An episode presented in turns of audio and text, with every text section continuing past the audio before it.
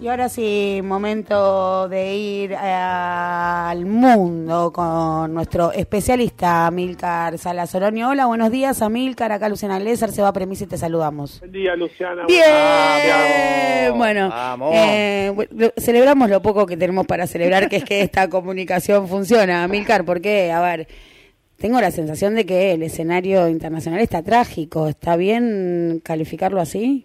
Sí, sí, sí, la verdad que sí, así que eh, eh, celebremos que las comunicaciones todavía no Por nos ahora. permiten por ahora. Sí. Bueno, ¿Por dónde arrancamos? y yo pensaba que no podemos dejar de hacer una- un refresco de Colombia, ¿no es cierto? Porque mm, el domingo mañana, mañana es un día clave en Chile, en varios lugares del, del planeta, pero en Colombia este, se van a juntar las distintas partes que conforman el Comité Nacional del Paro y el gobierno y bueno van a analizar este cómo le, le encuentran una vuelta cómo destraban una situación que ya lleva casi dos semanas donde se ha como eh, dispersado las formas del, conflicto y la protesta sobre todo de la protesta ¿no? en, en la manera de cortes de rutas de calles en distintas ciudades importantes generando contratiempos a los abastecimientos en Cali, Medellín, Bogotá. Pero, este, y, se está planteando como algo medio eh, sostenido en el tiempo, preocupante, al mismo las represiones de la policía, las persecuciones, ¿no? La- las formas de, de, de detenciones este, completamente arbitrarias siguen, han cambiado de modalidad, se han dispersado en todo el territorio nacional. Entonces, que se encuentre un momento de diálogo en Colombia eh, se vuelve tan necesario como realista para la situación. No se puede permitir Colombia, justo hay algunas ciudades, por ejemplo Medellín, que están colapsadas su sistema sanitario, está muy complicada la tercera ola en este caso para Colombia, así que este, arrancamos con esa expectativa que se abre para mañana a las 2 de la tarde en Colombia. Y el otro tema que nos convoca, y creo que amerita también darle un poco, un poco de tiempo, es el conflicto mm, Israel-Palestina, lo que está sucediendo en este momento, pero no es de este momento claramente, sino ya tiene su devenir histórico. Sí, eh, ese es el que ha acaparado un poco la agenda internacional, no, no hay manera de escaparle al asunto, eh, si bien viene, como decís vos, Sebastián, con, con, con miles de años, con décadas, con ah, eh, meses, ahí eh, por supuesto que depende cuánto tiempo tengamos como para darle un, contexto más general. Hay una cosa que no es menor, que es el propio Netanyahu y el Likud, el partido, digamos, de derecha que formó un gobierno en, Israel. Hay unas cosas medias curiosas que tienen que ver con algo que, tocamos y que está también en los diarios, eh, escuche bien, audiencia, Netanyahu, eh, bueno, fue seguidor de Trump, lo mismo que Duque, ¿no? Este, son cosas medias curiosas.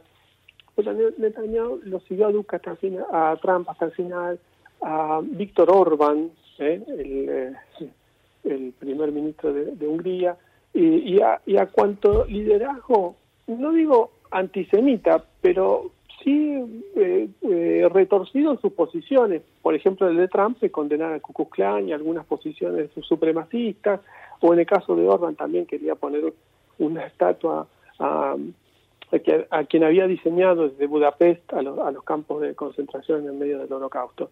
Es decir, fíjense la, la, la locura a veces de las relaciones geopolíticas de Netanyahu en los últimos tramos, estoy hablando del 2017 para acá, apoyarse en personajes singulares de lo que significa la defensa y la necesidad de un Estado de Israel, porque estamos hablando siempre de lo mismo. En concreto, entonces estamos con un personaje muy particular que es Benjamín Netanyahu, buscando siempre consolidar su propio poder en el marco de las luchas políticas parlamentarias que hay en Israel, eso no deja de existir.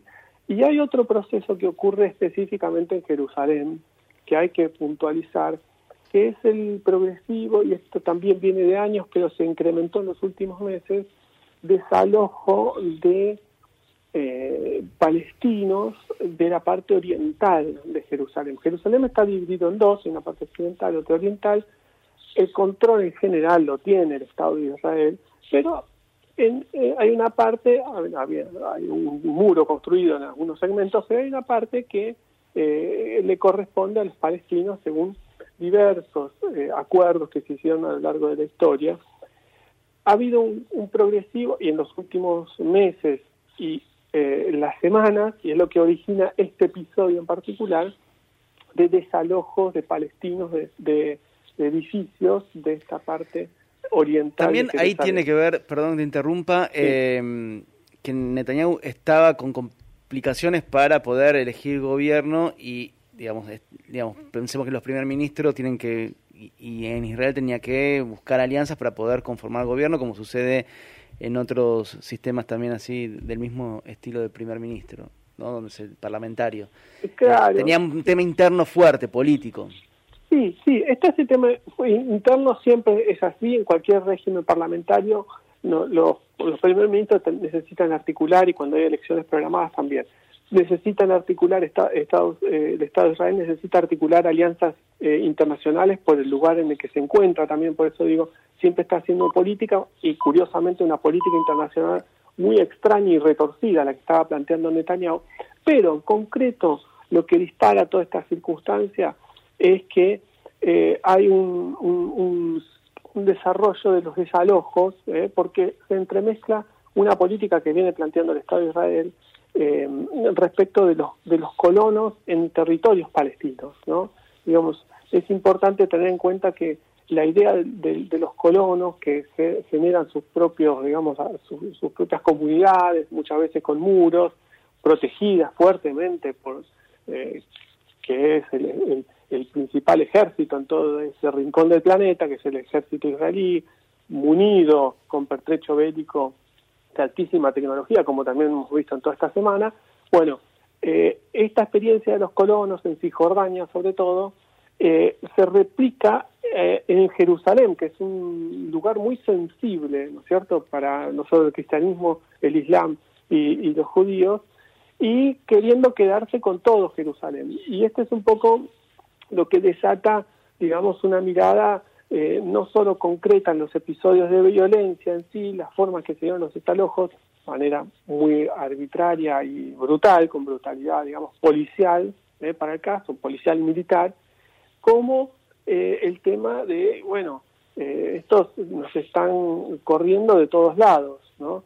y bueno, un poco eh, hay una situación política eh, de, de, Netanyahu, de cualquier régimen parlamentario, particularmente de Netanyahu, que ve el avance político, si uno lo quiere poner así, es la conciencia sobre esta situación, porque eh, no es cierto que este, el pueblo israelí vaya girando hacia la hacia la derecha. Esto es una fotografía que a veces eh, es equivocada cuando aparecen eh, estos movimientos de personajes como Netanyahu, porque en general vino el tema de la vacuna, lo podemos mezclar, ¿eh? porque no, no, no, no, están ajenas las agendas de la pandemia y cómo Israel resolvió la pandemia, porque tiene que ver también con una justificación propia del Estado de Israel como, como entidad, digamos, de, del judaísmo y todos los principios de la vida que el propio judaísmo reclamó y afirmó con las circunstancias de la pandemia. Entonces se viene un trazo de la historia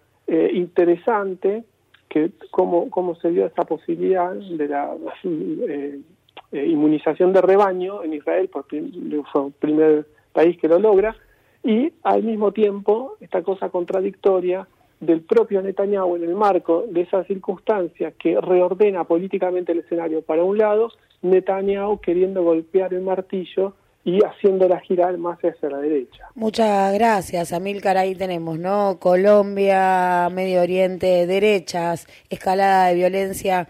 No sé, doblemos, hagamos algo, por lo menos. Esa es nuestra propuesta.